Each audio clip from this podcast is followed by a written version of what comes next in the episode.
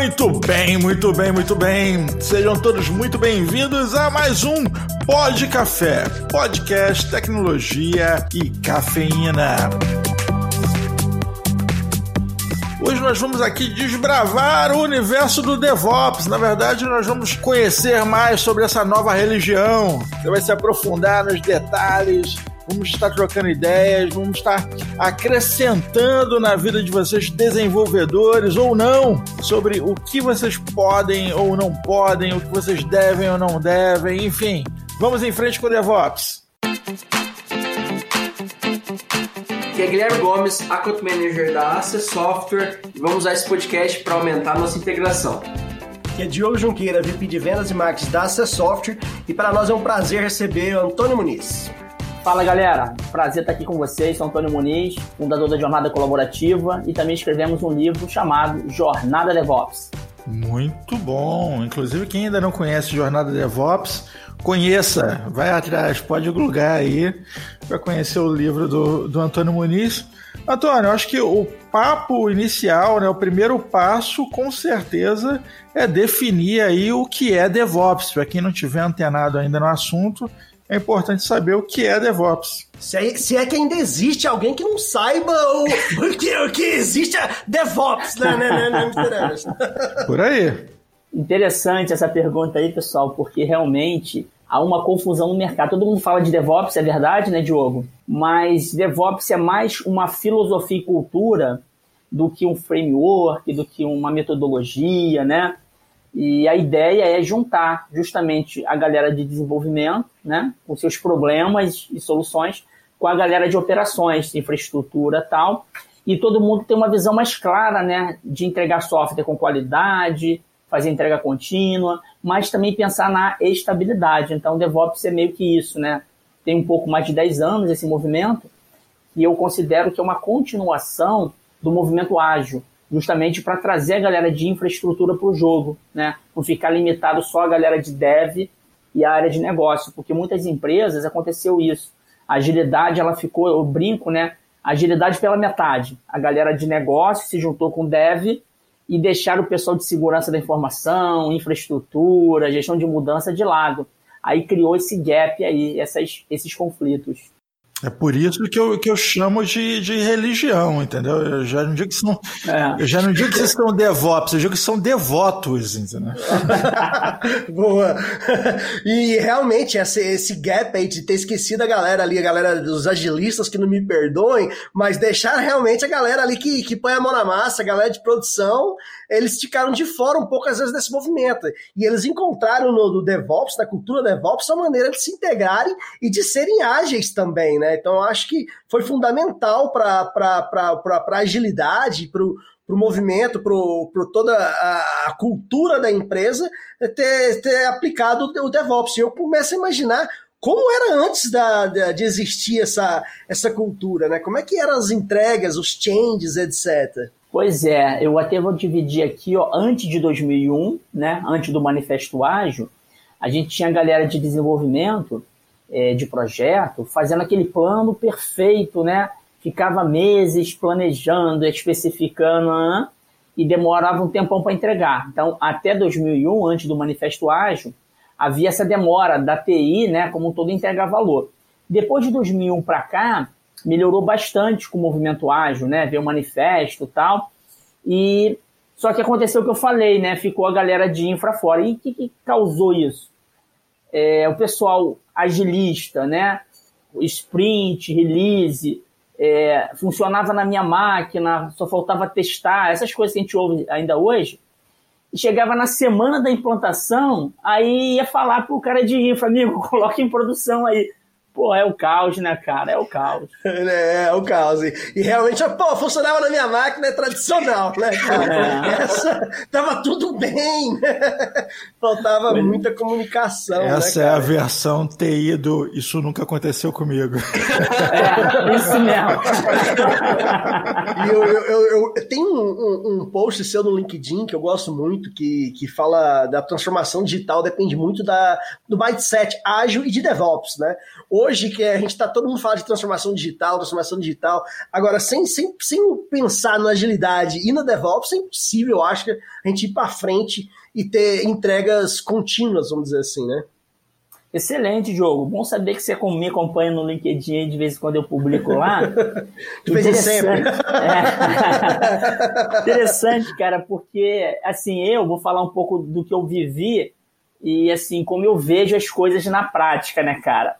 Por incrível que pareça, eu era o cara da Gemude, cara. Há quatro anos atrás, na empresa que eu trabalho, na Sul América, eu era o cara chato que ficava lá é, com o meu time, né? é, exigindo evidência, tinha que ser implantação quinzenal, porra, janela quinzenal.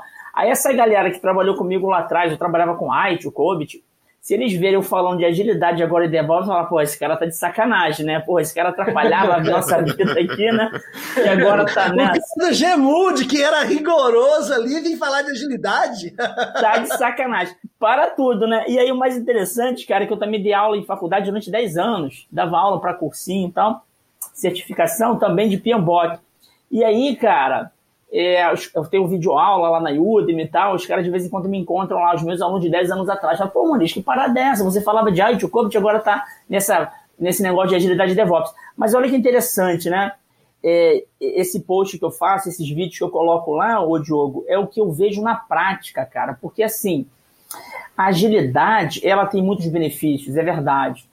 Mas a agilidade, ela nasceu do, do software, né, cara? Do desenvolvedor. Então, é, agilidade real depende do desenvolvedor é, fazer um trabalho bacana, um código limpo, né, teste automatizado, refatoração.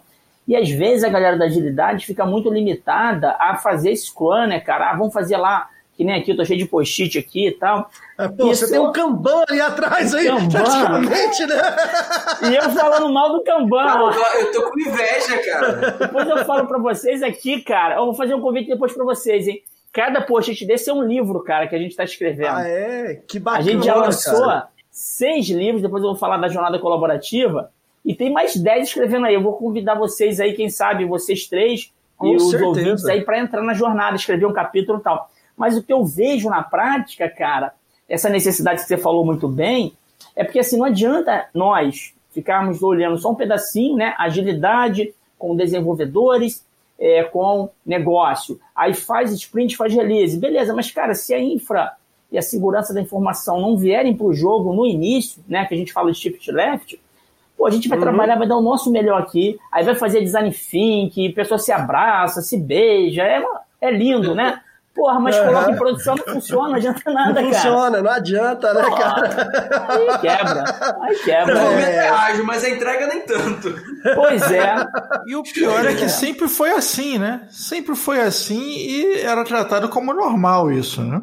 E a separação é ruim, né, cara? Porque hoje, o exemplo que eu gosto de falar, por exemplo, você, a gente não está saindo muito de casa, mas, por exemplo, eu vou chamar o Uber aqui, vamos dizer que a gente estivesse conversando aí na empresa de vocês. Pô, tá fora o Uber. Cara, eu não vou ligar pro Uber. O Uber tá fora. A gente faz o quê? Baixa na hora o aplicativo, né, cara? Se eu tivesse aí em Goiânia com vocês, eu ia baixar na hora, eu não vou ligar pro Uber mais. Então não adianta lá não. no Uber ter cinco departamentos, um da área de negócio, um desenvolvedor, um teste, um infra e monitoração, quatro deles estarem fazendo o seu melhor se um falhou. Nós, clientes, a gente vê o todo, ponto a ponta. O DevOps ele traz isso, né? Por isso que foi a tua pergunta, né, Diogo? Esse ciclo mais completo, que eu chamo de ciclo ágil digital, com telemetria para isso. A gente tem que ver o todo, né, cara? Tudo bem, cada um vai fazer um pedaço, mas alguém tem que orquestrar o todo. E o DevOps ele veio porque ele junta, né, esses dois mundos que estavam separados, pareciam, parece um ringue, né, cara? De um lado, Dev, do outro, Ops. Aí é briga. Então o DevOps ele é, veio para encaixar mais essa galera, né? É, não, e aí trazer, e dentro da entra de DevOps aí, para você deu um exemplo aí do, do, da questão do Uber não tá funcionando, né? aí tem a, a questão de microserviço, de tudo ali que se pode utilizar é, para facilitar a vida realmente da, de quem tá, que tem, quem tá fazendo a entrega, né? Identificar qual mais fácil de ser corrigido, mais fácil de ser entregue, e assim por diante. E a gente vê que antigamente você pensava né, nesses releases, você que veio de change, imagina que seus amigos devem te contra a uva. Peraí, cadê o, cadê o Muniz? Sequestraram ele aqui, entendeu? Que muda completamente o discurso. Mas aí você, ó, você pode falar pro cara, falar, cara, você não, você não viu o ITIL 4? já estão falando de agilidade, estão falando de Scrum. O IT 4 tá aí para isso, cara. É, é, tudo evolução, mas a TI é, é, bacana por causa disso, né, Muniz? É, o IT, o IT é interessante, eu achei que ele demorou muito, cara. Demorou muito para acordar, né? demais. né? Eu acho até que ele perdeu foi mercado, cara. Hoje, Com pouco certeza. se fala de IT, a gente fala de agilidade, fala de DevOps, uhum. Lean. ITIL, uhum. e olha que eu pô, sou fã de ITIL, né, cara? Eu trabalhei muito tempo uhum. com ITIL, dei aula mas eu acho que perdeu o bonde, cara. Veio agora, atualizou, né, com ágil, com DevOps, com Lean, mas eu acho que ele meio que Demoraram perdeu, né, bastante. Cara, né? O bonde da parada aí. Desculpe, perdão, esperaram bater a água bater na bunda pra correr atrás, né? Literalmente. Na hora é... que perderam espaço. Eles morreram afogados nesse caso, nessa comparação sua. Foi muita água na bunda, né? Morreu afogado, né? Subiu. Sabe qual foi o problema de, da atualização do, do ITIL? É, ouvi falar, um boato. É foi a questão do change. O change estava muito longo. a janela, né? A janela de atualização. A janela era muito longa. Entendeu? Mas, o, o Diogo, você falou um negócio legal de microserviços aí, cara. É, por coincidência, tem um case muito legal do Uber, porque hoje também a galera tá na modinha de que tudo é microserviço, né? Só que as empresas de carne e osso, a maioria tem monolito, né, cara? Eu vou jogar fora? Como é que eu faço isso? É, não dá, não e, dá. Não dá. E o Uber, um, um, tem um case legal do Uber, é, que era uma startup até há tempo atrás, né? Mas eles começaram com monolítico e eles depois tiveram que quebrar esse monolítico em mil microserviços, mais de mil. Quer dizer, então a galera às vezes quer começar com, com, mono, com microserviço, nem sabe se vai escalar, né, cara? Começa com monolito, vai pensando e depois cresce. O Uber fez isso. Claro, é, é, claro, se puder começar com microserviço bem estruturado, como você falou, beleza. Mas a, tem que ter essa visão, né, cara, do valor daquilo para o negócio. Essa é outra coisa que DevOps traz, né? De não é fazer só por fazer. Cara, qual o valor que isso entrega? Aí vem a telemetria, que é outra prática DevOps. Você falou de microserviço, telemetria é uma prática importante, observabilidade, que é olhar em produção o que está acontecendo. Não adianta funcionar na minha máquina, não adianta o usuário falar que homologou tem que funcionar em produção. E aí eu tenho que é, ser, trabalhar de trás para frente nesse caso, né? Então isso é uma coisa que eu gosto também de DevOps. Com certeza, eu acho que é, e às vezes muitas vezes até por modinha, né? O pessoal chega e fala, ah, não, eu vou ter que colocar meu, meu microserviço, tal, etc. E às vezes o monolito é o caminho para começar. Você não pode se perder simplesmente, não, eu vou, eu tenho que começar com, com microserviço. E, e na realidade a gente sabe que não é isso. Até no, no podcast, acho que da, da, com a Jéssica, ela comentou, a, que fala de cloud, a gente falou bastante de cloud. Ela comentou que teve um cliente que chegou lá na, na DBA Corp e falou que queria colocar microserviço, e no final era um monolito. Ela, não, mas eu Aí. quero que seja, que seja montado assim. Não tá na modinha, tem que ser microserviço. Tá na moda, é, isso. Porque, ah, porque o CIO quer, entendeu? E aí, é. Porque o Gartner tá falando que tem que ter microserviço, então vamos entubar essa aí na parada, né? Afinal, que história o cara vai contar no próximo congresso? Né? Quando tiver lá, não, eu microserviço rodando. Boa!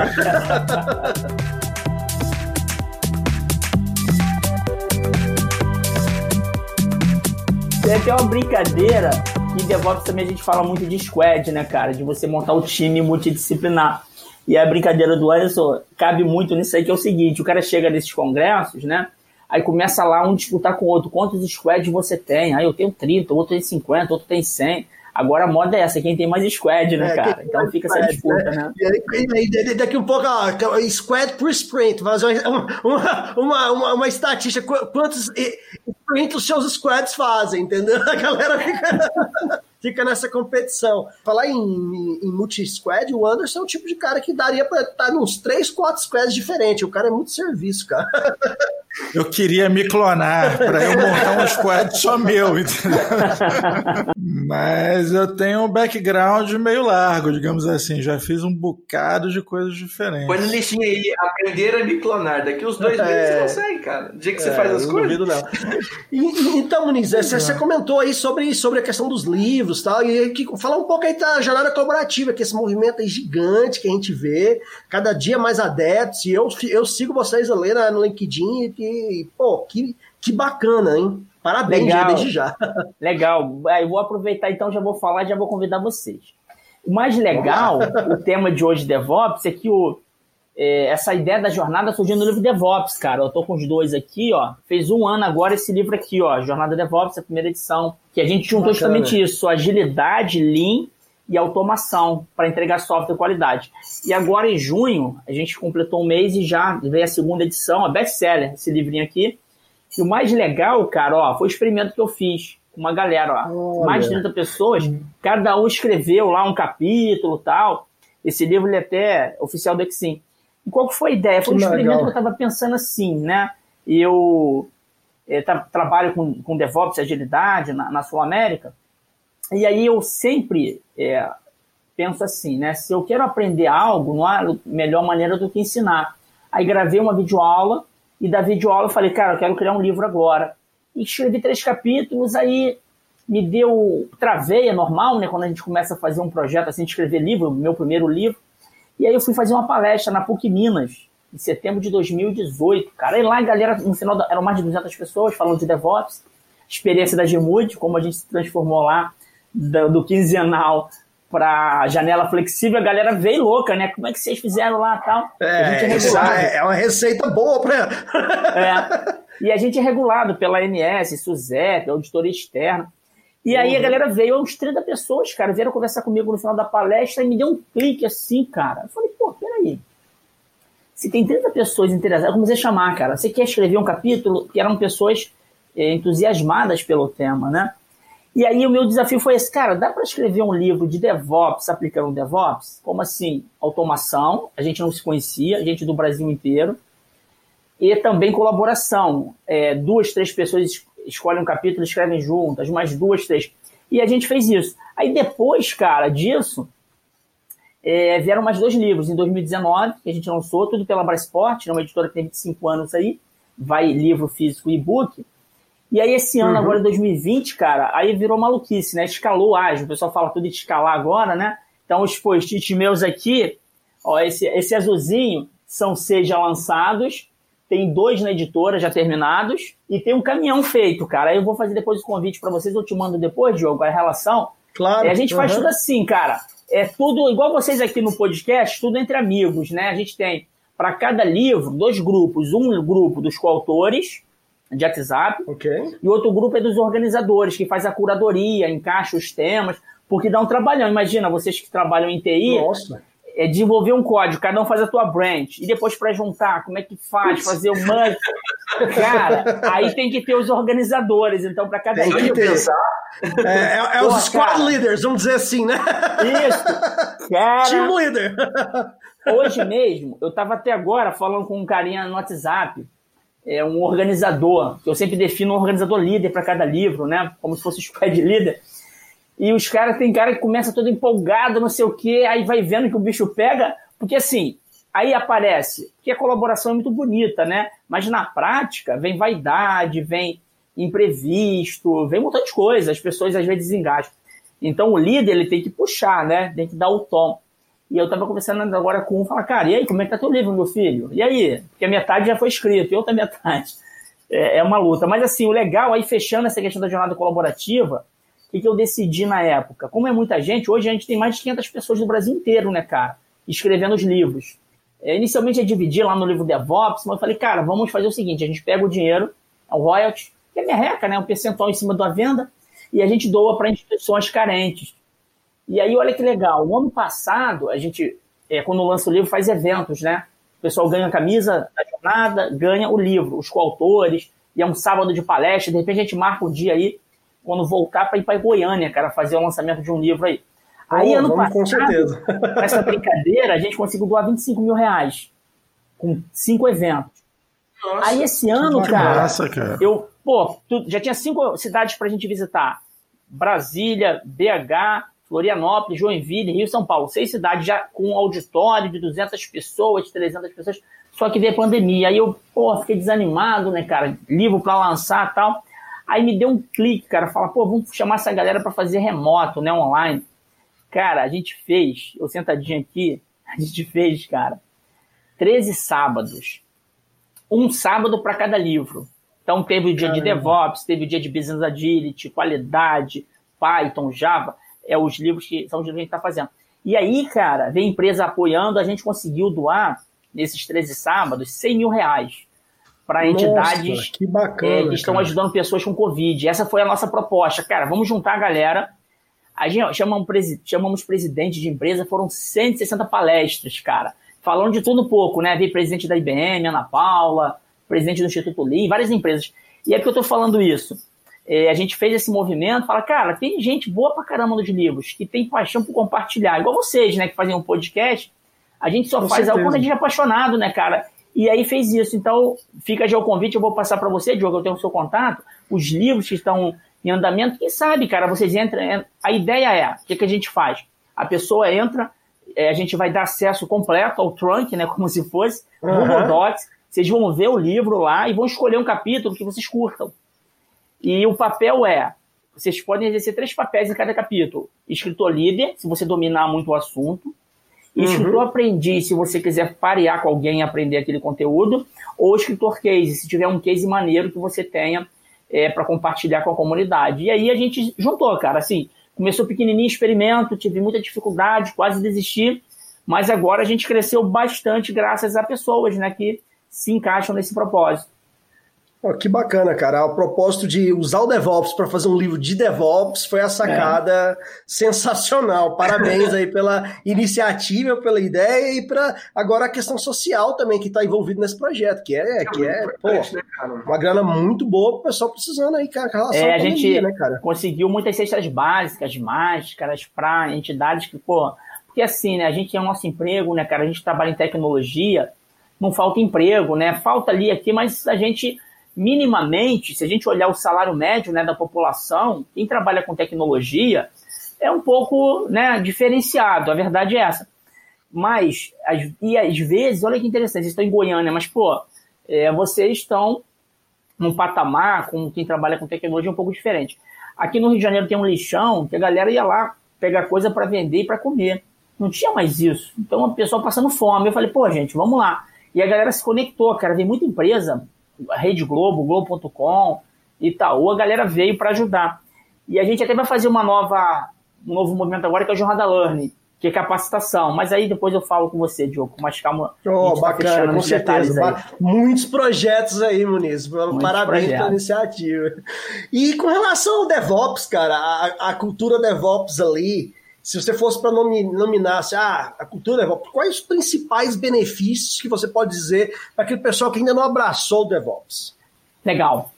É, Eu considero que a cultura DevOps ela tem dois pilares fortes, né? Automação, que a gente usa muita tecnologia, e colaboração, em que a gente mostra para os times que não basta mais cada um fazer o seu pedacinho bem feito. Porque no meu caso, né, imagino aí, vocês talvez sejam mais novos, quem está ouvindo também. O Anderson não. É, O Anderson não, o Anderson ele, ele, ele passou cabo na- nas pirâmides. Né? É. É, interessante é que eu, quando era pequeno, eu lembro, né, na, na escola, os meus pais falavam assim, olha, faça bem a sua parte. A gente foi criado assim, né, cara? Por departamento. Ah, cada departamento faz seu pedaço, pá, pá, e no final vai sair o resultado.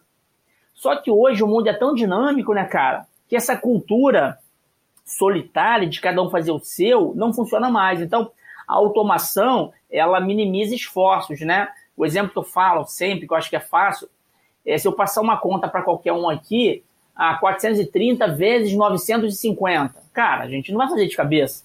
A gente, se pegar o papel, vai demorar pra caramba e não vai ter certeza que tá pronto, certo? Agora pega uma calculadora que nem paga nada no celular, de graça. A gente faz a conta em dois segundos, certo? Então o, DevOps ele traz isso, automação. Quanto mais eu automatizo, crio máquina virtual, na cloud, né? melhor.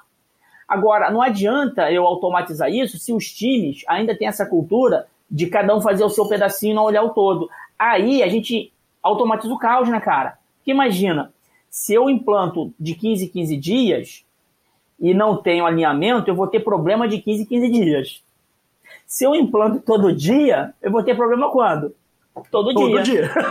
Então esse é o detalhe que as empresas não estão vendo, né, cara? O cara acha, não, vamos lá, bota Jenks, bota um montão de coisa, vamos lá, Ansible. é. Tá, mas e aí? Se eu fizer muita porcaria em produção, vai ser o caos. Então eu acho que a cultura DevOps é isso, é a soma dos dois, né? A automação e a colaboração. E a colaboração é muito fácil falar, né, cara? Colaboração, empatia, é fácil demais. É bonito. É bonito, é bonito pra caramba, né, soa bonito. É empatia, né? Vamos trabalhar em colaboração. A galera faz palestras, às vezes. Vê se vocês já não passaram por isso aí. Início do ano, não agora na pandemia, mas vai lá, os caras contratam um palestrante, paga uma fortuna para esses caras, aí o palestrante vai lá na empresa, junta todo mundo, a galera chora, se abraça, é lindo, né, cara? Não, vamos juntos tal. No dia seguinte, volta pra mesinha, primeiro problema em produção é guerra, né, cara? A culpa foi sua, a culpa foi sua. Então isso não rola, né? DevOps ele precisa, na essência, que a gente trabalhe esses dois pilares. E aí, falando talvez aí algumas práticas, uma que eu gosto muito, já falei da telemetria, já falei do, do microserviço, mas é o pipeline automatizado, né, cara? Eu acredito que o pipeline automatizado, é, a pessoa chama muito de integração contínua, né, Jenks, tal, uma ferramenta. Eu acredito fortemente, eu vejo na prática, o pipeline ele traz é, as duas coisas, a colaboração e a automação.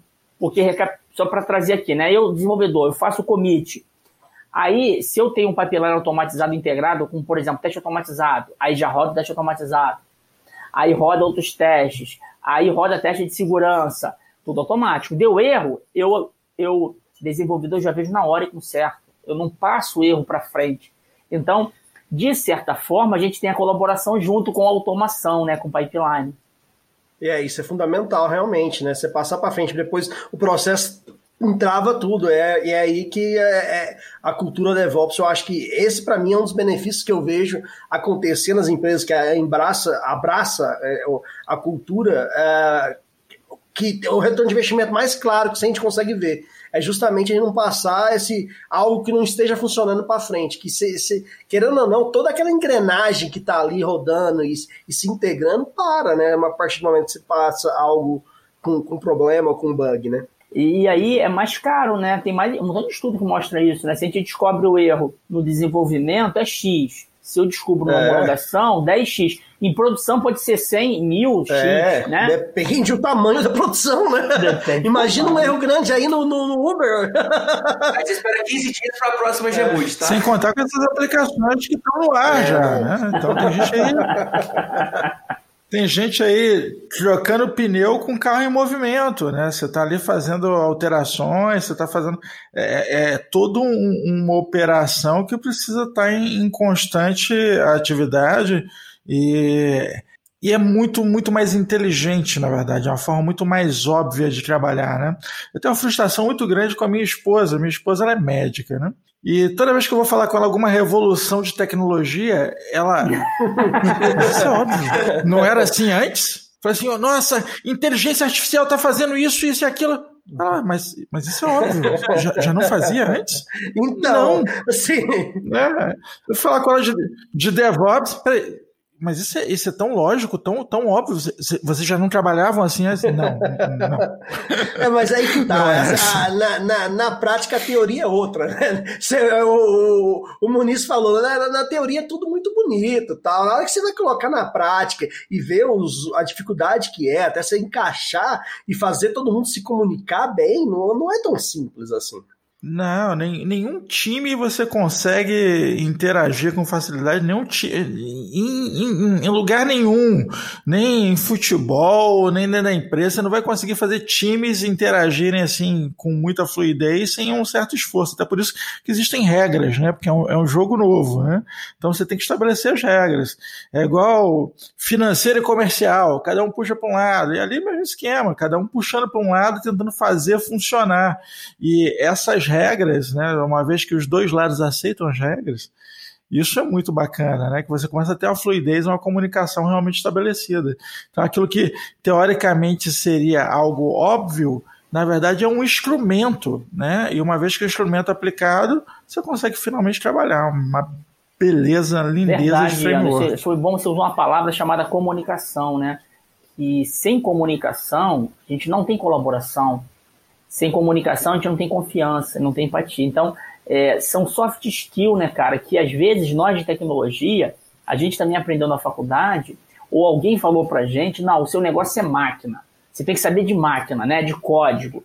E a gente, às vezes, se limita, né, cara? A gente, que eu digo, nós, enquanto profissionais de tecnologia, ah, não, a gente acreditou nessa história, né? Talvez vocês tenham vivido já aquele gerente, aquele líder, aquele cara muito bom tecnicamente que foi sendo promovido porque ele era bom técnico. Só que a função dele, quando ele sobe, não é mais técnica. E ele acha que tem que é ser gestão. técnico, mas ele, ele continua concorrendo com o time, ele quer ser o melhor técnico, o melhor especialista, e na verdade não. No caso de DevOps, ele resgata um pouco disso, que todo time tem que se comunicar bem, né, cara? Tem que confiar um no outro. Agora, como o Anderson falou, fácil não é. Vou dar um exemplo aqui real. Vamos pensar o seguinte: nós aqui trabalhamos, é, sei lá, na Amazon. Aí vamos dizer que caiu lá o site da Amazon, beleza? Não é microserviço. A gente sabe que a Amazon é, investe muito em tecnologia, tal, tem muito microserviço, tal. Caiu o site.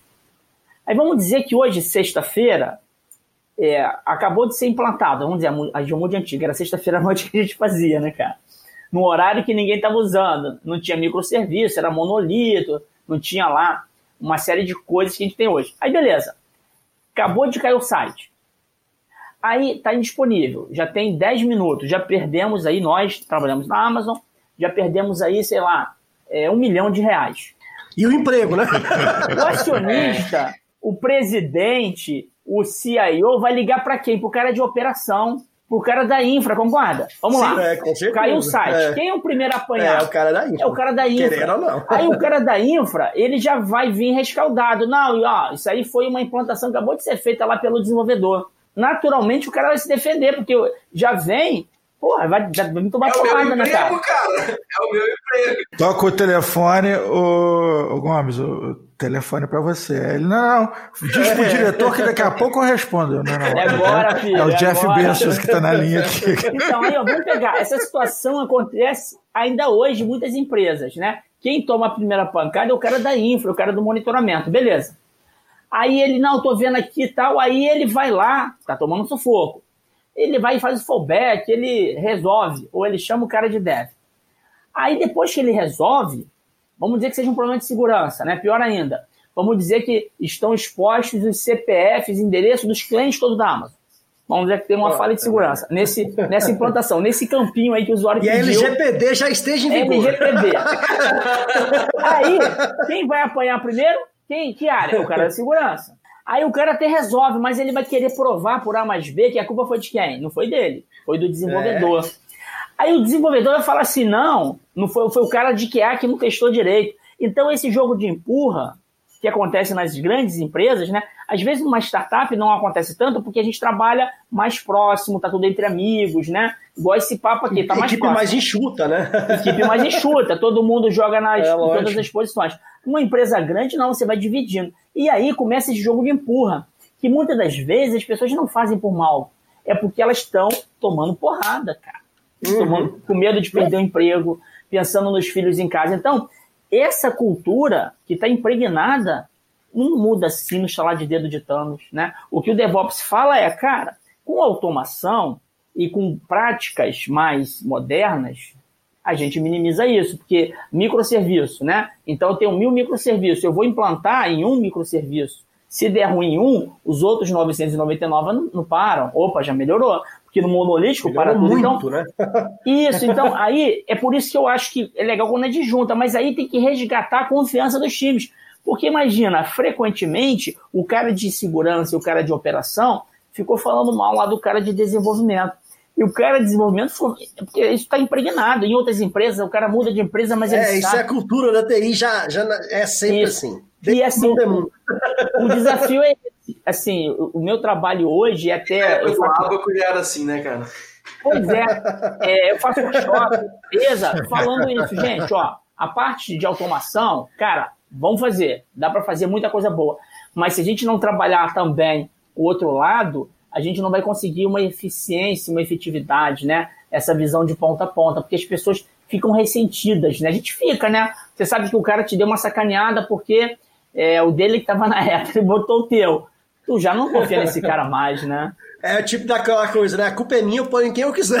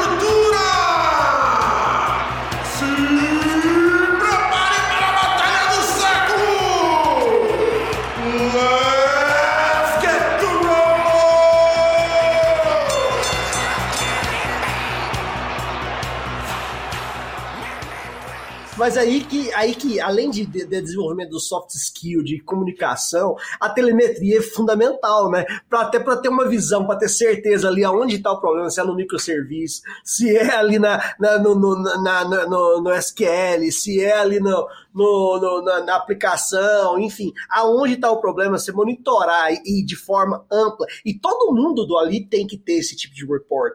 O cara de desenvolvimento precisa ter acesso àqueles dashboards que, que vão ser fundamentais para ele. E não ele esperar vir lá do cara, da, às vezes, da infra, ó, apontando para ele o que aconteceu. Então todo mundo estando integrado ali e tendo isso aí, a gente tem a, a, fazendo um pequeno jabá que o Application Manager da Managing Engine faz isso muito bem. Entrega lá na DBA Corp, eles têm, sei lá quantos clientes fazendo isso, isso aí ó, do, do, no último no último episódio, é, fazendo exatamente isso, é, dando essa telemetria para os clientes dele. Sem telemetria, nesse, nesse tipo de situação, o diálogo se torna impossível, eu acho, viu, viu, viu Muniz? Concordo plenamente, Diogo. A, a, a, telemetria é uma das práticas mais importantes do DevOps, porque ela traz fatos e dados, né, cara? Sai daquela é, questão pessoal, né? Ah, eu acho que o problema é do desenvolvedor. Aí o desenvolvedor vai falar que é problema do banco de dados. Se você pega fatos e dados e apresenta, aí não, não sou eu que estou acusando, tá vendo aqui, cara? Ó, é, é evidência. evidência. E a telemetria é. também, ela dá o poder para o dev, é, ele ver o resultado real do negócio dele que ele está fazendo em produção, real. porque esse uhum. é outro problema, né? É, tem um filme que vocês devem ter visto em algum momento, o Tempos Modernos de Charles Chaplin que ele fica apertando o parafuso lá o dia inteiro. Uhum. Quem não viu na escola tá errado, pô. É, não é possível, é, não estudou. Até o Anderson, o Anderson tava gravando aquele filme. É, o Anderson participou, o Anderson não viu, especial. Ele, né? ele é a rainha da Inglaterra. Isso, é uma sacanagem, isso é uma zoeira comigo. Eu não participei do filme, eu participei da edição. Então, a brincadeira desse filme aí é que naquela época, dizer, o termo que a gente fala de mão de obra veio daquela época, porque naquela época os trabalhadores não tinham automação para nada, né? Não tinha nada de DevOps se a gente trouxer isso. Era apertar parafuso, né, cara? E o mais louco é que ele apertava o parafuso, mas ele não sabia que o resultado daquele aperto saía um carro porque ele fazia um pedacinho tão minúsculo e ninguém dava a visão do todo para ele. O desenvolvedor que não aplica algumas práticas de DevOps, a gente está falando aqui, o cara faz o código que outra pessoa junta, que junta com outro, que junta com outro, que junta com outro, que algum dia vai para produção. Aí o desenvolvedor nunca vê, cara, o resultado dele é frustrante isso, né, cara? É igual o Charles ah, fazendo parafuso. É. Então a telemetria vai, que você falou. Vai virar um negócio ali. O desenvolvedor ele faz o commit, roda o teste automatizado, ele vê na hora, cara, o tempo de resposta piorou ou melhorou, deu erro não deu. Pô, isso é vida, o cara vê o resultado do trabalho dele. Então, eu acho que os benefícios que a gente está falando aqui são muito maiores do que só automação, né? É o cara ter um propósito, falar, cara, que maneiro, eu fiz um software e ele já está em produção, eu coloquei. Então, o próprio desenvolvedor pode colocar, dar o enter lá, ó, rodou tudo, produção. Não precisa terceirizar, porque o problema todo das empresas é terceirizar, né? Nunca a culpa é minha. A culpa é sempre do outro, né, cara? Eu desenvolvi o código. Mas se tem uma área de qualidade, ela que não pegou, o problema é dela, pô. O caçador de bugs ali é, é não, não, identificou, não me, não me deu feedback. Pois é. Antônio, você me fez lembrar até uma curiosidade aqui, cara. Quando eu estive no Japão, eu conheci. Eu, eu visitei a cidade de Toyota lá. E a fábrica da Toyota fica lá, e junto são, tem várias fábricas com vários componentes diferentes e tem uma fábrica que né, tem a montadora, onde junta tudo, né? E conheci vários brasileiros que trabalhavam nessas fábricas, né? E falei assim, caramba, que legal, cara, você trabalha na, numa das fábricas para Toyota, né? É, e aí, o que, que você faz lá? Aí o cara me dizia assim, eu pinto uma peça de preto. Eu, ah, tá. E que peça é? Ele falou, não sei. É sério, cara? Como é que é o negócio? Não, vem a linha de montagem, eu pinto de preto, vem outra, eu pinto de preto, e, e é isso. E aí, o que, que você, eu sei que é para um carro, não sei para qual carro é, não sei o que acontece, o meu papel é esse. Cara, é sempre assim? Ele não. Às vezes também um parafuso, um parafuso lá. Tem um parafuso, vem, um parafuso, a pé. Tem a linha de montagem que tava lá. Mas isso, isso dá para ter ideia de tanto que o, que o, que o Anderson é antigo, porque a Toyota, agora lembrando o Vidal Toyota, o Vidal ensinou a gente a falar Toyota, no episódio é, do Vidal de atividade, o Toyota, eles são é, early adopters ali da, da agilidade, né? Da é. criação do, do, movimento agilista. Então dá pra você ter ideia de tanto que o ano ser antigo. De quanto tempo? Ele tá meio, ele tá meio assim, meio, é, no formal, mas ele tem, ele tem muita história pra contar. Esse menino aí. Não, eu fui, eu fui para o Japão na primeira década lá do ano 2000. É, a minha curiosidade foi o, o Diogo te zoou aí, mas eu também fico curioso pelo ano. Você foi dormir pouco então, porque realmente a Toyota hoje ela é uma referência. Hoje ela vê o Lean veio de lá, né? E o Lean é a base uhum. do agilismo. Mas interessante, uhum. até numa empresa que é focada né, nessa questão do fluxo puxado de pessoas, ainda tem isso. Interessante, gostei de dar esse, esse exemplo aí, porque eu dava exemplo lá de é, 1900. Foi, para te ser preciso, foi 2007. É, interessante. Você vê, é, ainda uhum. hoje tem pessoas em fábrica, né? Não só na Toyota, em várias fábricas, que é isso, o cara faz um pedacinho. E criaram na nossa área, né, pessoal, o termo, não sei se vocês usam aí em Goiânia, o termo fábrica de software. Eu acho que isso foi danoso demais para nossa área, porque fábrica de ah, software. Ah, fábrica de software é péssimo esse termo. É péssimo, né, cara? Porque você dá o viés de que nós somos robozinhos fazendo software. Não existe. O software é uma atividade artesanal. Por mais que a gente use padrão, né, cara? Eu sempre brinco que software, o desenvolvedor, ele cria uma obra de arte, né, cara? E aí, a brincadeira da colaboração que DevOps tenta juntar, que é o seguinte, imagina, é, quem tem filho aí? Vocês têm filho? É, tem três. Três? Três. Gomes não? O jogo tem três, eu tenho um e o, não, eu, o Gomes é pai de cachorro. eu tenho dois filhos. Mas o exemplo também vai servir pro Gomes. Imagina, alguém chega pra gente e fala assim, ó, pô, teu filho é esquisito, é feio. Chegar pro cachorro lá do... A gente vai gostar disso? Não. A gente pode. Meu filho late, Gomes. a gente pode até achar, né, cara? Né? A gente pode até achar. Pô, meu filho não é lindo, pode achar. Agora, alguém falar, tu não vai gostar. No caso é, da nossa área, acontece isso, fica feio. O, o, desenvolvedor de software, quando ele faz um software, né? Ele está fazendo uma obra de arte que é o filho dele. Então, aí vem um cara do QA e fala, ó, oh, tá cheio de erro, e fala rindo ainda. Yes, peguei é, seu código é fala que eu filho é feio pra caralho. Isso não traz colaboração, né, cara? Isso traz porradaria, né? Não é, não é, não é um ambiente favorável para isso, não. Sabe esse que você sofreu? É, imagina. Isso, isso, é complicado. Um dos primeiros treinamentos que eu ofereço para todo time que eu monto é para preparar o cara para ouvir isso tão uma merda.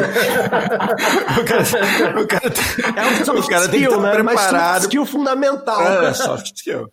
Mas então, eu vou te dar uma dica agora, Anderson tem que preparar o cara, porque assim, às vezes o cara está preparado, ele finge que aceitou, mas lá no fundo, o mais, lá no fundo, aquela, o cara.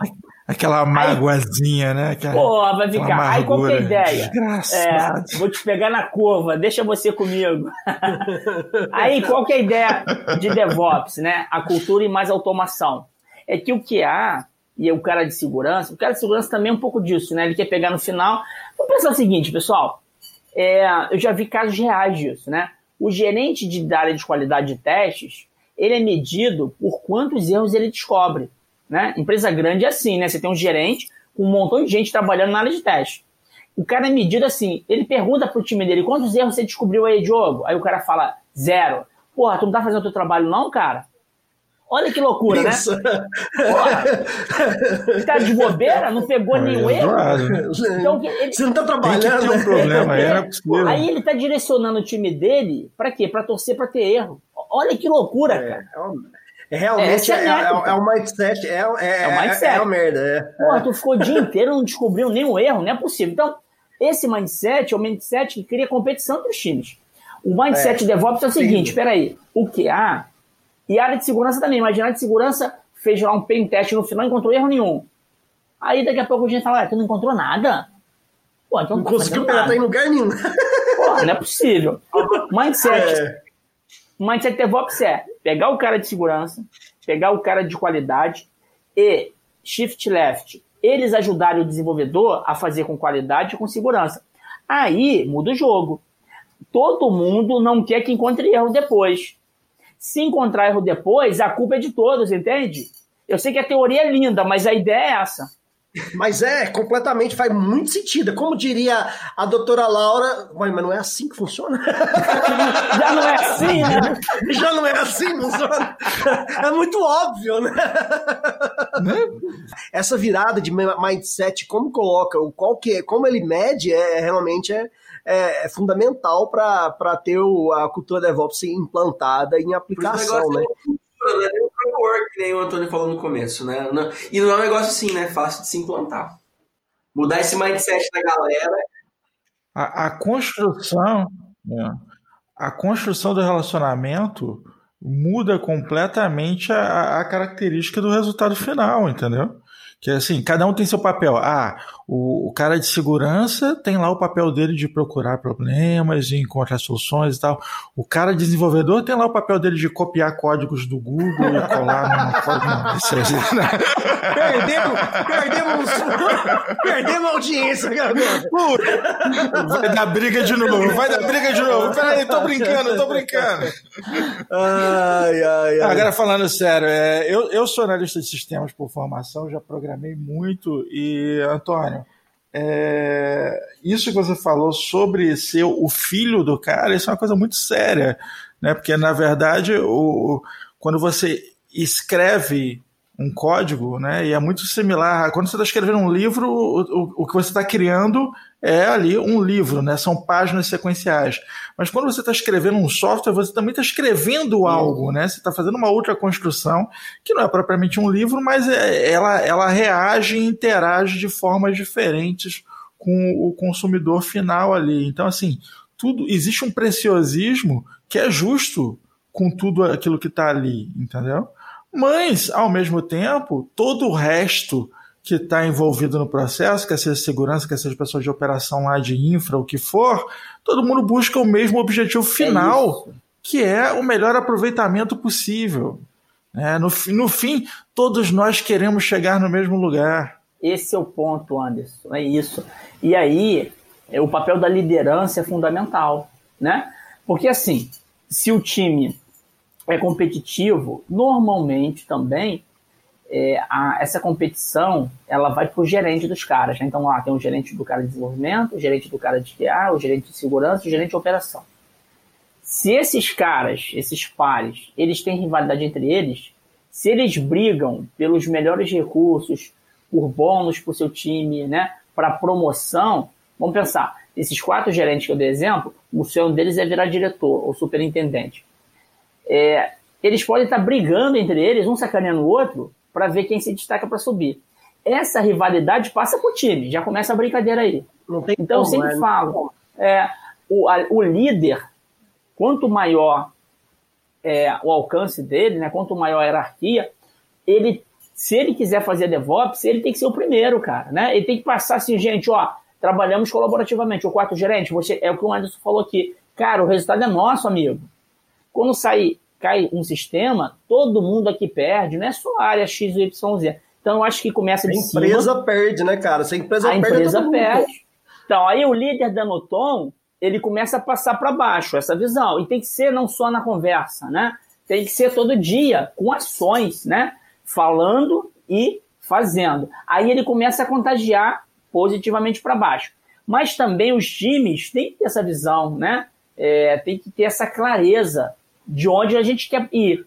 E aí sim, práticas de DevOps, ferramentas, experimenta, é, feedback, vai errar, vai. Quando errar, não fica envergonhando as pessoas. Porque, ó, vou dar um exemplo aqui real, cara. Talvez vocês tenham vivido isso.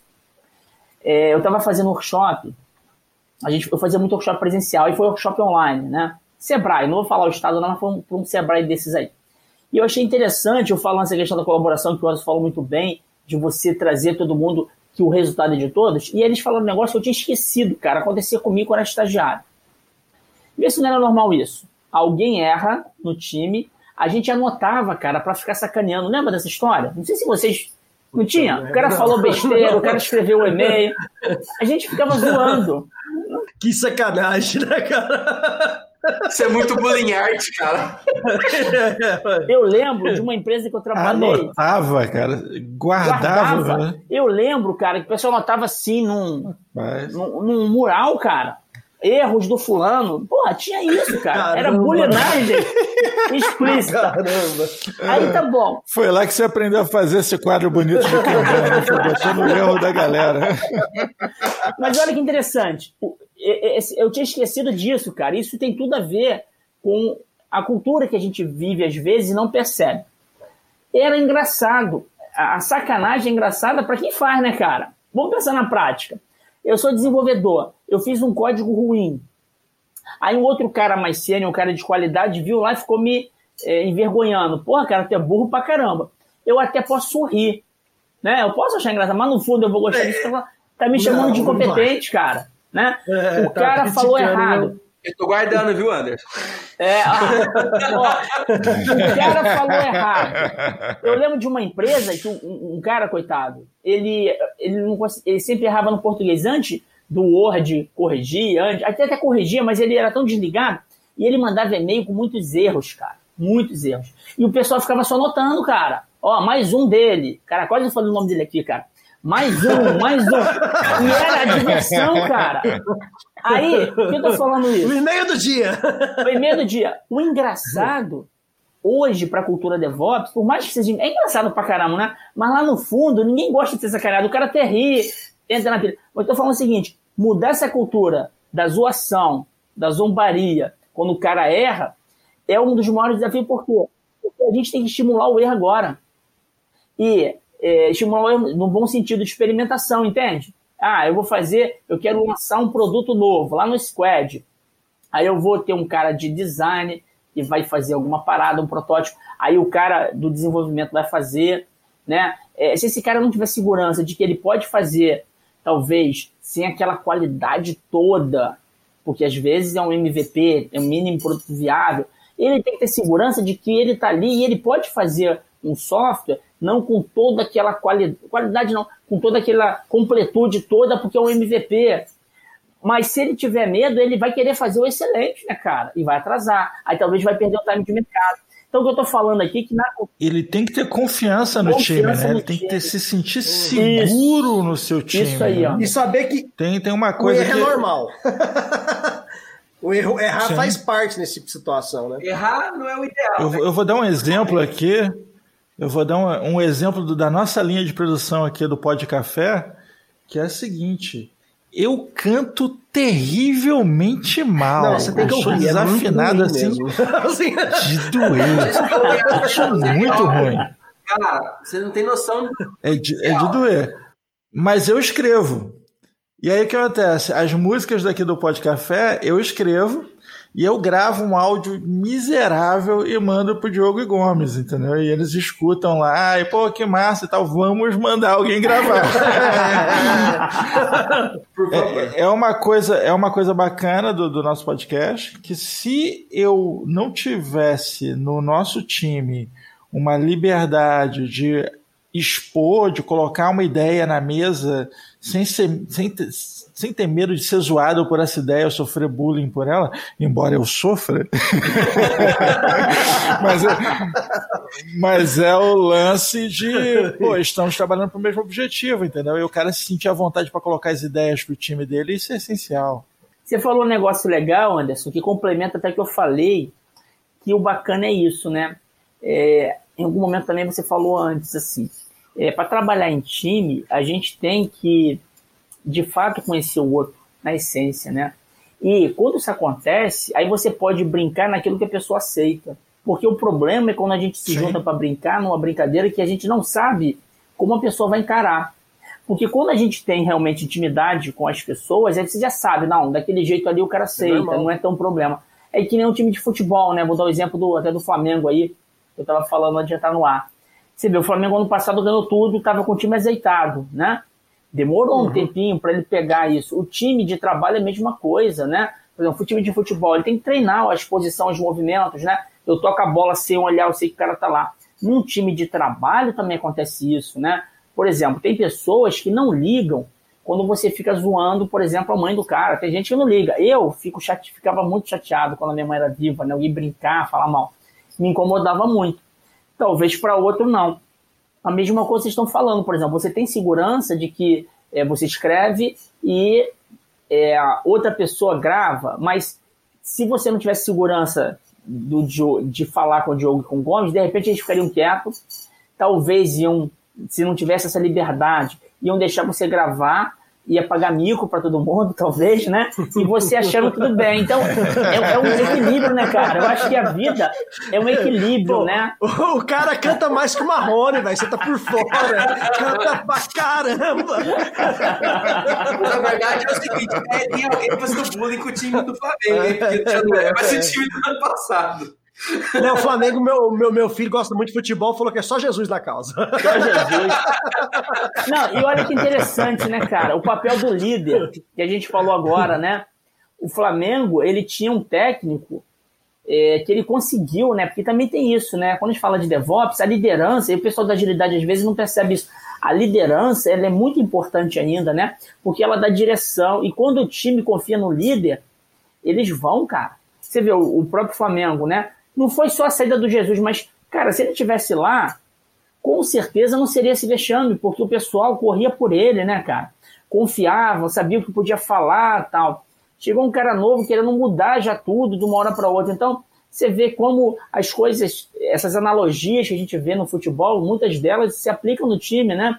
Vocês têm esse. É, aqui, ó, eu mesmo, eu tenho. A gente grava o nosso podcast, que é o Jornada Cast. Jornada eu chamo vocês né? três para participar aí Vamos fazer uma junção, gravar junto aí vamos, o Jornada vamos, Cast com, vocês. Um crossover. É. Um crossover. Olha, um crossover. olha, que interessante. olha que interessante. É, vocês têm já uma química muito gostosa, né? Estou aqui à vontade, estou me sentindo em casa. O nosso lá, a gente tem muitos convidados que eu chamo coautor que eu ainda não conheço. Então eu não tenho é, liberdade para brincar. A pessoa chega lá, eu já fiz com o executivo, com o coautor que, pô, nunca, nunca falei, o cara só escreveu o capítulo, então a gente chama os coautores para participar. Uhum. Você vê lá, eu, eu não posso brincar com algumas coisas. Aqui eu já me senti muito à vontade para brincar com vocês também. Você vê, acabei de zoar o Anderson na voz dele aqui. É, entende? Então eu acho que. É, é, mas é de boa. Até porque você é carioca também, né? Você, nós, nós temos a mesma, mesma raiz tá tudo aí, em casa, então, tá, tá então tá, tranquilo. tudo em casa. Fique à vontade, a gente é criado no Bullying Art. É. mas de, deixa eu te falar, Boniz. Ah, o pessoal aí que está querendo começar, nossos ouvintes, muita gente querendo ir para o DevOps, adotar a cultura DevOps, quais seria a sua dica, os seus insights que você deixaria para esse pessoal, além, é claro, de acompanhar ali a jornada colaborativa, a jornada cash e etc. Legal, Diogo. É, o DevOps, cara, ele tem um negócio também, que foi boa tua pergunta, que vale a pena falar, que é o seguinte. É, às vezes a galera acha, assim, se você for no LinkedIn, tem lá, né? É, o cara quer contratar um DevOps, né? É isso, o DevOps virou cargo agora, né, cara? Ou tem lá, engenheiro... Eu tô te falando que é religião isso, é, cara, religião, eu tô querendo é... um devoto. Aí tem lá, é, às vezes os caras até especificam, engenheiro DevOps. Só que o DevOps, ele é tão amplo, porque tem que ter o engenheiro DevOps, tem, mas o DevOps sem um cara bom de qualidade para automatizar os testes e ajudar não, não rola. O desenvolvedor é, conhecer práticas de código limpo, também tem que ter, tem que ter o cara de segurança. Então, aí pensando nos, no início da carreira, o, Diogo, eu considero assim, é, o ideal é que a pessoa ela já é, tenha uma especialidade, né? Ela gosta de que mais? Não, eu gosto de desenvolver. Ah, eu gosto muito da parte de qualidade. Ah, UX também pode entrar no jogo. Design. Ah, eu gosto de segurança, eu gosto de infra. Tá tendo essa especialidade, ele já entra ganhando no jogo seguinte, cara, o meu primeiro passo é o quê? É ter essa visão de ponta a ponta, né? Então o cara vai ver o seguinte, só dele perceber que sozinho ele não consegue entregar nada, porque a verdade agora é essa, né? A gente sozinho não consegue entregar nada de verdade no final das contas. Ninguém trabalha sozinho. Então, é assim, o primeiro passo eu acho que é ter essa visão, né? Cara, o DevOps abraça tudo, não tem frescura de ter inventado é muita coisa. Ele abraça Scrum, abraça linha, abraça infra como código, telemetria, código limpo, abraça tudo, beleza. Essa jornada, até eu batizei de jornada o primeiro livro e depois virou a jornada colaborativa, por quê? Porque também não tem essa coisa, vou implantar DevOps, né? Ah, o pessoal falou de transformação ágil, transformação digital. Cara, a transformação é contínua. Então eu acho que é muito mais jornada do que transformação ou implantação. Então, para iniciar, eu acho que se a pessoa, qualquer área que a pessoa trabalhe, se ela perceber isso, já tá valendo, cara. Então, assim, ela ouvir esse podcast, do que a gente brincou aqui, eu acho que já vai valer muito para todo mundo. Ouviu hoje, amanhã, o cara com essa visão que a gente discutiu aqui, ele já ganhou, cara, muita coisa. Porque ele vai ver o seguinte: ele sozinho não faz nada, ele precisa de outros e tem que ter comunicação, tem que ter empatia. Então, eu acho que é o primeiro passo. É... Também eu acho que às vezes nas empresas a gente pede oportunidade de falar com o coleguinha do lado, cara. Né? Uma empresa grande, às vezes, a gente trata os nossos colegas como inimigos às vezes, né, cara? Ah, é pra cada, aquela área. Cara, eu já vi isso demais. Eu andava em empresas grandes, assim, que às vezes, sem brincadeira, o cara tava em frente à baia dele, uma coisa simples, ele abria um, um request, não isso. sei aonde, pra ir lá, em, lá em, no Panamá, no, no país, e voltar pro cara em frente, que ele falava, ô, libera isso, entendeu? Era é simples. Isso. Falta confiança, falta colaboração. Vou começar começar a botar o um anúncio assim, é, precisa-se de desenvolvedor. Aí o cara pensa, Pô, o cara é para é para Java, né? É para codar em quê, né? É Java, é, que tecnologia? Não, não, eu, eu quero um desenvolvedor humilde, bem-humorado, que aceita a crítica, gosta de trabalhar em grupo, sem frescura com tecnologias novas. Não, mas o cara tem que programar em qual linguagem? Não, tanto faz a linguagem. Só que é, não importa. O cara, o cara é gente boa, entendeu? O cara humildão, tranquilo que vai conviver com a gente aqui. É, eu acho não, que mas... tem que balancear isso mesmo, Anderson, né? O soft skill com o hard skill. Aí falando em primeiros passos aí, Diogo, para completar a resposta, lá na Udemy eu tenho algumas aulas, uma delas é gratuita. Justamente o, nome lá, é só procurar é, iniciando a jornada DevOps. Aí tem lá umas quase duas horas que eu gravo um pouco mais detalhado do que eu falei aqui. Que aí tem o um vídeo, né, explicando o que contém o que está contido na jornada DevOps, o papel da colaboração, mas também o papel da automação. Eu sempre gosto de falar, quando eu foco muito na colaboração, na cultura colaborativa, eu não estou falando que não tem que ter automação, né, cara? Os dois têm que estar juntos, né? É, e aí lá eu acho que dá para ter essa, esses primeiros passos. Mas assim, também ouvir podcast de vocês, por exemplo, né? Imagina, cada encontro de vocês, vocês aprofundam um tema, eu acho que também é isso, né? É, é, o profissional, antigamente, eu tenho falado muito sobre esse assunto. A gente achava que ser especialista era suficiente, né? Ah, eu vou ser o melhor desenvolvedor Java e tá bom. Não. A gente tem que ser agora profissional em forma de T, né, cara? Eu tenho o, o T é de eu tenho uma especialidade, Java, Python, qualquer outra coisa, né? Mas eu tenho em cima outras habilidades e skills. Aí eu fico T, né? Especialista e generalista. Porque até nessa briga a gente sabe que tem, né? O cara que é especialista, ele fica falando mal do generalista. O cara não sabe nada. Tem essas briguinhas tolas. Uhum, Na uhum. verdade, todo mundo tem que ser os dois. Tem, tem uma expressão. Ah. Tem uma expressão que eu guardo com bastante rancor. do Júnior. Júnior, isso é pra você. É a segunda vez que ele manda mensagem pra esse Júnior. uma, uma hora chega nele. Ele falava que ele falava, não o, o profissional de TI tem que ser especialista, não pode ser um pato, porque o pato anda mal, nada mal, voa mal. Eu falei, velho, você tá errado. Não é assim. Então, aí, eu tinha essa briga. Chega pro Júnior. Tinha essa briga justamente. Então, Júnior, olha só. Você tá 50% certo, 50% errado. O profissional tem que ser especialista e generalista. Então vamos pegar o seguinte: um profissional já. Isso é um ganso, entendeu? Tem que ser tipo um ganso. Um ganso, um ganso. De um ganso, tá mal, né? Se for jogador de futebol, tá mal. Mas, mas, por exemplo, essa questão, pegar esse exemplo, né? O cara é desenvolvedor que conhece muito da parada. Parabéns, é o primeiro passo para começar a brincadeira. Mas depois ele tem que abrir os horizontes dele. Ele não tem que ficar limitado à especialização. Por exemplo, ele conhecer um pouco mais de cultura DevOps. Porra, vai ser um, um profissional Java muito melhor ele conhecer um pouquinho de Lean, um pouco de inteligência artificial, um pouco do produto da empresa dele. Né? Ele não precisa ser especialista em tudo, mas uma só ele tem que ter. Ah, daqui a pouco ele começa a conhecer de marketing, começa a conhecer de infraestrutura como código.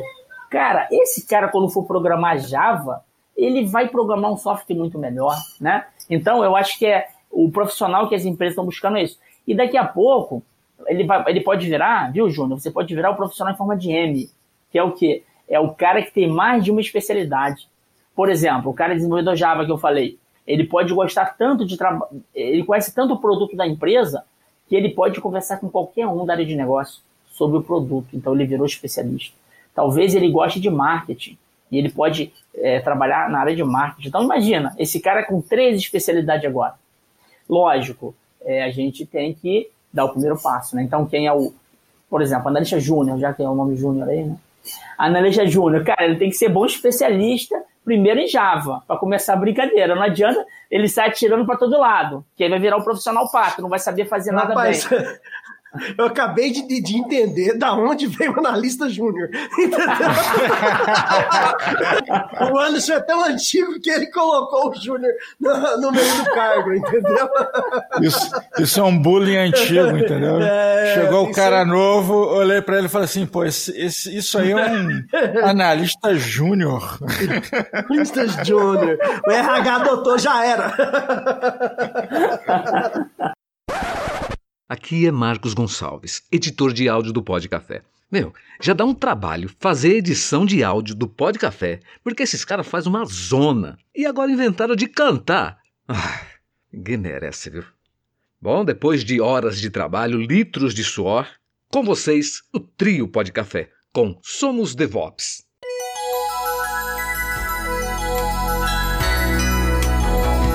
Somos DevOps. 啊。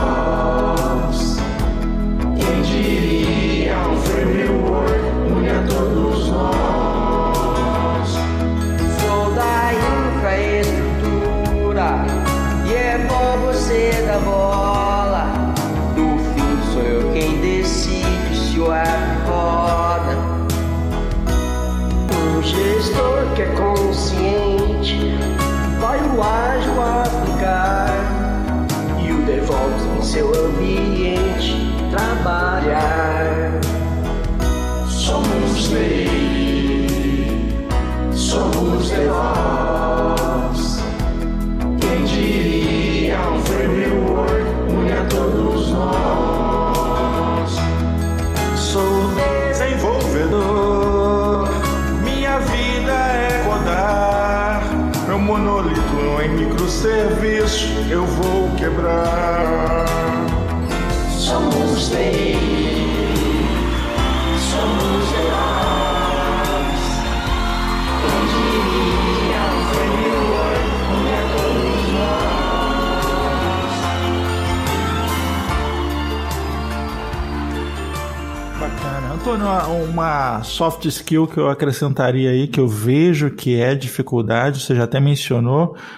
mas uma coisa bacana é a própria questão da liderança, né? Esse desenvolver essa capacidade de liderança. O que acontece? É, existe um conceito antigo de obrigação, né, do chefe. O cara quer virar chefe para ele poder mandar ou para ele determinar como algo deverá ser feito e essa figura de poder que não funciona bem, né? Eu vejo líderes se desenvolvendo, muitas vezes o cara tem a equipe, consegue conduzir a equipe toda e ele nem sequer tem uma posição, nem sequer tem um cargo que justifica isso, ele está simplesmente exercendo ali uma situação é, de liderança, né? Porque ele conhece a equipe, ele entende o que motiva cada um individualmente, né? ele demonstra respeito por essas pessoas e ele faz uma construção em que o objetivo que ele defende é algo legítimo e por isso essas pessoas também passam a defender esse objetivo. E para você que quer aprender sobre liderança, meu querido, o que eu acabei de dar foi um tutorial completo, entendeu? Você pega isso aí e coloca em prática que funciona, entendeu? É essa que é a mentalidade. E aí remeto também ao episódio que a gente gravou com, com o Gustavo Pimentel, né, falando bastante soft skills e desenvolvimento pessoal, que, que são fundamental se você quer chegar a ser gestor hoje de TI. É, sem soft skill, meu amigo. Qualquer profissional de TI, se você tá com aquela mentalidade que você vai ser o cara do computador, cara, você é, já, tá já era. Cara. Isso, isso, não existe mais, não, cara. Não existe, é. Eu concordo, eu concordo. Porque antigamente, e até algumas empresas ainda tem, né? A, o pessoal achava que o poder do cargo era suficiente, né? O cara tem um crachá lá de gerente, diretor, todo mundo vai aceitar. Só que a nova geração é, que ela quer entender bem, né? o objetivo, né? Quer se conectar a um propósito maior. E aí o Anderson falou muito bem, muitas das vezes, a pessoa que não tem um crachá, o poder do cargo, ela é, é exerce a liderança melhor sem o cargo. Imagina se ela tiver o cargo, né? Então Exatamente. as empresas estão observando isso. É, especialmente agora em, em home office, é, as empresas estão tendo que liderar com, estão, perdão, estão tendo que lidar com a real necessidade de liderança porque é, você precisa motivar o cara que está em casa, né? Você precisa envolver ele no processo, precisa trazer o coração do cara para o negócio, né? E isso é muito importante. O episódio em que nós tratamos muito sobre isso, o Diogo mencionou, é o episódio 13. Quem quiser ver aí, é Home Office Fazendo Escola, Pode Café número 13, recomendo com todas as forças que vocês escutam. É isso aí.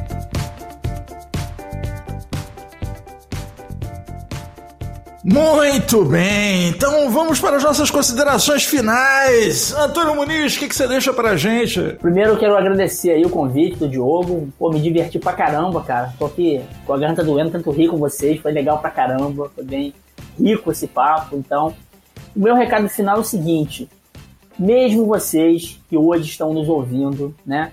Se você trabalhou em empresa ruim, teve líder ruim, né? Dá para mudar né? A nossa, o nosso presente e futuro a gente escreve hoje. Então, se você trabalhou em times que não foram colaborativos, cara, faça a tua parte. Às vezes a gente fica muito esperando que a liderança, que a empresa mude. Mude a gente, né? Mude você hoje e contagie o coleguinha do lado. E daqui a pouco outro, né? Então acho que tem muito isso também. O Anderson falou sobre liderança e o Gomes até falou, todo mundo. Eu entendo dessa maneira também, né? Então, pratique DevOps todo dia um pouquinho. A gente não vai mudar de uma hora para outra.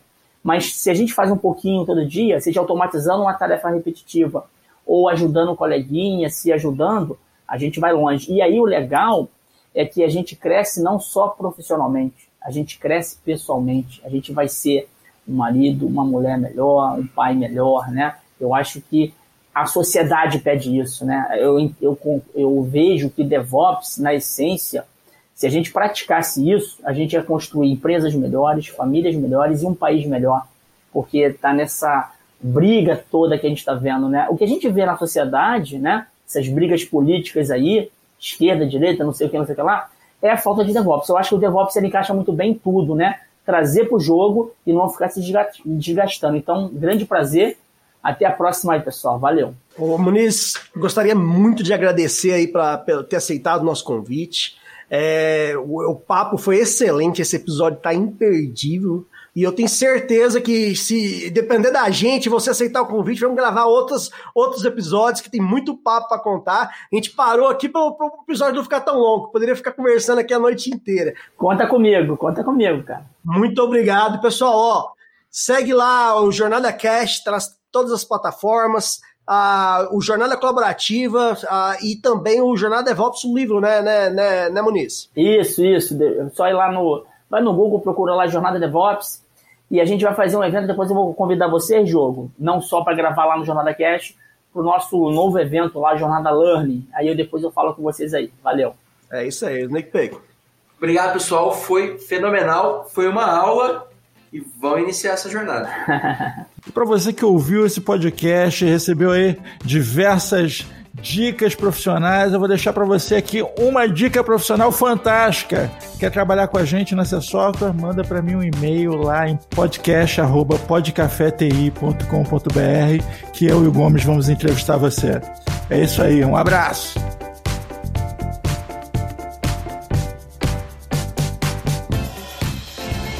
Este podcast é um oferecimento. AC Software. Liderança em soluções para gerenciamento de TI. Contatos. Podcast arroba podcafeti.com.br